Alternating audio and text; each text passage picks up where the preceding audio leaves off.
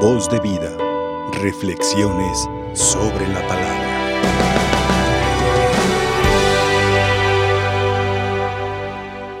Hermanos, dos ideas. La primera es este concilio, el primero de la iglesia en Jerusalén, dada una polémica, porque estaba este, un grupo de los cristianos judíos que se les llamó judaizantes porque querían que todos los que aceptaran la fe en Cristo también tuvieran la fe judía o lo que implica la religión judía. ¿sí? Pedían la circuncisión, que es como el bautismo de los judíos, para aceptar la ley de Moisés y toda una carga que tenían en tiempos de Jesús de muchos preceptos. Entonces, Pablo y Bernabé no estaban de acuerdo, ellos se ocupaban de predicar a los paganos, a, los, a la gente que no era de origen judío, y entró un poquito la polémica. ¿Qué hicieron? Se reúnen en Jerusalén con los apóstoles, con los discípulos, entran en oración, reflexionan los hechos y dichos de Jesús, el Maestro, y empiezan las conclusiones. Pedro es el primero en tomar la palabra y de una forma muy bonita eh, hace este cuestionamiento. Dice, ¿por qué quieren irritar a Dios imponiendo sobre los discípulos ese yugo que ni nuestros padres ni nosotros hemos podido soportar? O sea, ya era algo insoportable y ahora lo quieren seguir como diciendo, Cristo ha llegado a ser un parteaguas. Claro que tenemos raíces judías, nuestra fe cristiana es una de raíces judío-cristianas, porque Cristo es judío, pero hoy lo que se predica en este, en este momento de los apóstoles es la gracia de Dios, la gracia, ¿no? Y no estos preceptos y, ritos y normas que ya estaban eh, siendo una carga insoportable. Primero entonces es Pedro que se pone de pie. Después Pablo y Bernabé explican los prodigios que Dios realizaba en este pueblo sin que hubiera este mandato.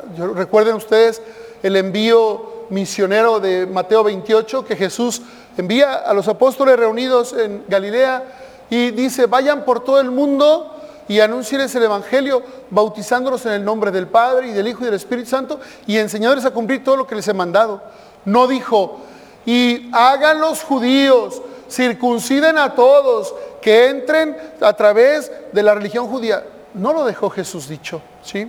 Y, al final, eh, Santiago también toma eh, eh, el ponerse de pie y decir solamente quiten costumbres paganas que no forman parte ni del ámbito judío ni del ámbito cristiano habla de lo que llama aquí la fornicación, porque resulta que no había mucha formalidad en las relaciones, no, era, es que hubiera un santo matrimonio y, y que se respetara, no, el pagano vivía pues con los instintos a todo lo que daba, y luego también se les prohibía comer carne inmolada a los ídolos, la sangre de eh, animales estrangulados, o sea, eran prácticas que corrompían eh, la dignidad humana. Entonces ellos dicen, quiten su barbarie y, adelante, o sea, vivan la gracia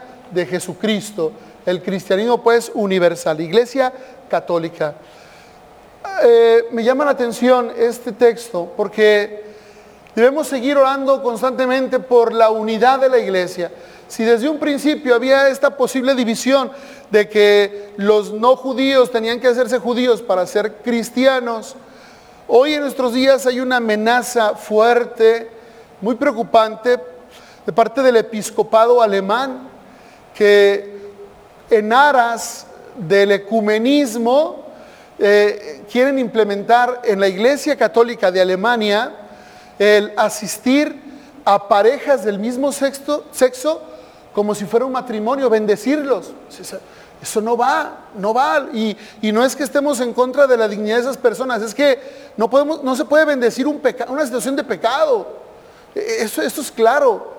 Y esto va contra la doctrina. Ah, pues ellos en, en su afán de ecumenismo quieren hacer eso. También el dar la comunión a gente no católica, porque allí en el ecumenismo hay luteranos, hay eh, calvinistas, hay gente de otras denominaciones cristianas o incluso ya ha entrado mucho el, ser musulmanes, este, budistas, ¿no? Empiezan estas religiones eh, de otros lados a influir en Alemania. Y ellos dicen, todo el que nos pida, aunque no sea católico, les vamos a dar la comunión. Oye, espérate, eso no, ¿dónde está entonces eh, el identificarnos y el defender? A nuestro Señor, con qué devoción lo van a recibir. Es que esto no, no es negociable, pues. También buscan ordenar mujeres al sacerdocio, cuando ha quedado muy claro esta doctrina de que no se hace menos a la mujer, simplemente la mujer colabora en otras funciones muy importantes en la iglesia, pero no es competencia de, la mujer eh, el orden sacerdotal. Y estos hermanos no lo entienden. Bueno, pues hay algunos obispos en Estados Unidos, por allá en Bélgica, al parecer, que también quieren unirse a esta idea. El Papa Francisco ha dejado muy claro que esto no son signos sanos de ecumenismo y que como inició mal, así debe terminar ya. O sea, no, no debe haber cabida. Pero al parecer este mes de mayo creo que van a tomar alguna resolución estos obispos y hay un peligro de este, una división, de, un cisma en nuestra iglesia. Hagamos mucha oración para que el Espíritu Santo siga manifestando, siga iluminando la voluntad de Dios en estos tiempos de tanta convulsión, de tanta confusión y de, querer eh, hacer bueno lo que nunca va a ser bueno. ¿sí? Acciones que no van. Hay que orar mucho por nuestra iglesia. El Evangelio tiene eh, una reminiscencia del domingo pasado, esta imagen de la vida y los sarmientos, que debemos estar unidos con Jesús para dar fruto. Y Jesús culmina esta idea eh, del capítulo 15 diciendo, permanezcan. Como el Padre me ama, yo los amo a ustedes y, a través de ese amor permanezcan. Un signo de permanencia es cumplir los mandamientos y entonces nuestra alegría será plena. Eh, yo tomo una idea que expresó un fraile colombiano, Fray Nelson Rivera, me gustó mucho, para entender mejor esta permanencia en el amor con Jesús. Jesús hizo el trabajo más difícil que sencillamente no estaba a nuestro alcance, que, que fue volver a unirnos con Dios, abrir las puertas que estaban cerradas a causa del pecado original. El ser humano tenía una, limitación y no se podía uno como eh, comunicar como en un origen con Dios. Entonces llega Jesús y Jesús hizo lo más fuerte, lo más pesado. Por eso ese via crucis, esa pasión, esa muerte ignominiosa en la cruz, eh, hablan de lo que costó el sacrificio para que nosotros tengamos acceso a la gracia, a la santidad y a la salvación. O sea, lo más difícil ya lo hizo Jesús. ¿Qué nos toca a nosotros? Permanecer en su amor. Miren, el ejemplo de Fray Nelson fue el siguiente. En esta estrella que tenemos al centro de nuestra galaxia, que llamamos el Sol, hay todo un proceso de combustión, una fusión de energía increíble. Es muy complejo el Sol. El Sol sabemos que es una estrella que arde, pero que en su núcleo está generando la fuerza para emitir los fotones, que son estas ondas de calor, estos rayos que llegan a, nuestro planeta. Bueno, para que un fotón salga del núcleo del Sol hacia su corteza o hacia el... Eh, eh, atraviese el Sol para, para llegar, para emanar la luz, se dice, los que conocen esto, que es un proceso que dura 80 mil años. 80 mil años se va trabajando, se va madurando, se va generando la energía, se, va haciendo esta fusión eh, nuclear en el, dentro del Sol para que entonces pueda salir la luz y llegar a la tierra. se tarda unos ocho minutos en llegar estos fotones de luz a nuestro planeta. Y gracias a este proceso complejo, la Tierra puede tener vida, no se congela, no este, carece de todos los beneficios de la luz solar para que vengan los frutos, para que haya una temperatura que nos permita vivir. También Dios ha creado la tierra con unos rayos UV que nos protegen para que a, su vez estos fotones no nos quemen. es todo un proceso maravilloso la creación de Dios y que la ciencia se eh, contempla y se extasía al ver todo esto. Pero lo que voy es lo siguiente, que el sol hace el proceso difícil de generar esta combustión, de hacer esta fusión y, y, de emanar los fotones y a nosotros nos toca recibir la luz del sol. Tenemos frío y en la mañanita nos ponemos en el solecito un ratito, ¿verdad? Sembramos y de repente la tierra empieza con el agua y con la luz del sol a recibir los elementos necesarios para que rompa la semilla y comience el tallo y, a dar el fruto. O sea, el trabajo difícil lo realiza el sol y a nosotros nos toca beneficiarnos de eso y estar de tal manera que eh, eh, eh, estar en contacto con el sol para aprovechar sus beneficios. Eso es lo que hizo Jesús con nosotros. Él con su sangre preciosa nos ha rescatado, ha pagado el precio. Ahora que nos toca a nosotros esforzarnos, hermanos. Hay gente que dice, ay, me da tanta pereza ir a misa. Oye, hermano, ¿sabes lo que costó la Eucaristía? ¿Sabes el precio que se pagó y quién se hace presente por amor a nosotros? Y todavía te da flojera y todavía te pones a dormir en misa. Caray. O sea, estamos perdiéndole la dimensión sagrada y maravillosa de lo que Cristo sigue haciendo por nosotros. Y nosotros nos ponemos nuestros moños y decimos, es que se me hace aburrida, es que es muy larga, es que no me entretiene. Oye, no vienes a entretenerte a la Eucaristía, vienes a celebrar el encuentro de amor de Dios contigo, con la humanidad y a celebrar que Él venció a la muerte, que Él venció el pecado y con, la ayuda de Él, este sol, nosotros podemos vencer el demonio.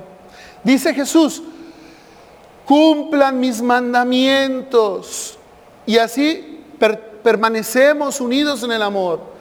Si cumplen, si se esfuerzan, si ponen lo que está de su parte, su alegría va a ser plena. O sea, se los digo, dice Jesús, les digo esto para que mi alegría esté con ustedes y mi alegría eh, eh, de que estén ustedes sea plena. Mis hermanos, el Señor no ha puesto un límite a nuestro amor para amarnos, para salvarnos. El único límite lo podemos poner nosotros. Si no queremos ser salvados, si no queremos aprovechar las gracias que el Señor tiene para nosotros, no va a ser culpa de Dios. No es que Dios sea injusto, no es que Dios sea ingrato, no es que Dios no nos quiera. Es que nosotros no estamos aprovechando, estamos aprovechando las gracias, no queremos permanecer en, en Dios. Hay gente que con una enfermedad empieza a reclamarle a Dios. Hermano, aprovechate de tu enfermedad, únete a Cristo en la cruz. Demuestra el amor que le tienes a ese Dios en quien crees y conságrate en la enfermedad.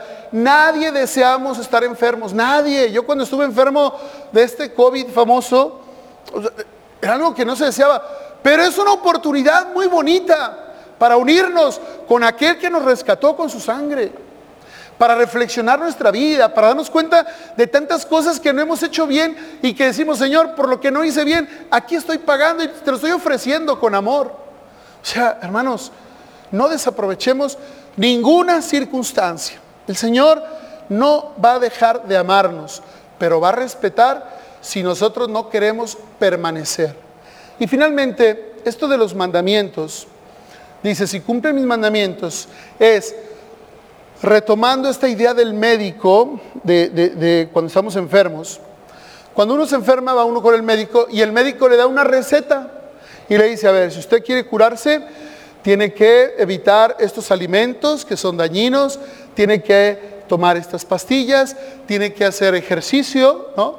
Yo cuando salí del hospital, pues me prohibieron muchas cosas, cosas que me gustan, cosas ricas, pero no muy sanas, ¿verdad? Pero sabrosonas. Y, yo tenía la decisión, si quieres aliviarte y quieres fortalecer tu sistema inmune para eh, estar preparado porque la pandemia no se ha ido, bueno, pues tú tienes la decisión. O sea, yo médico cumplo con decirte, esto te está haciendo daño. Esto generó que tu enfermedad se hiciera más compleja y estuvieras a punto de morir. Tú sabrás si quieres seguir, quieres seguirle, nada más debes ser consciente que, que tú solito te estás amolando. Entonces, pues eso me motiva a mí para ver la comidita y seguir de filo, ¿verdad? El padre Ramón, el señor cura Ramón, me invitó a comer a su casa y dijo, ¿qué quiere? Dice mi mamá que qué quiere que le, que le dé comer. Y yo con ganas de decirle unas carnitas con chile. Pero no, le dije, ¿sabes qué? Pollito con verduras, hermano. Sea por Dios, Señor. ¿eh? Y entonces dice, ¿qué? Cocidas como sea. Dije, todos están igual de malas. No, no es, algo nutritivo. Entonces, mis hermanos, qué importante es entender que el mandamiento me hace permanecer en Dios. Me ayuda a tener una alegría plena. Hay gente que le batalla, todos batallamos en este mundo, pero cuando solitos nos echamos la soga al cuello y andamos en pecado y andamos con doble cara y andamos eh, buscándole eh, tres pies al gato, no, no, no, nos complicamos. Cuando el Señor nos ha dejado muy claro, ya hice la, la parte difícil, permanece en mi amor, cumple mis mandamientos y entonces tu alegría va a ser plena y no vas a ocupar riquezas y no vas a ocupar lujos, sino que mi gracia te basta. Que así sea, hermanos. Voz de vida. Reflexiones sobre la palabra.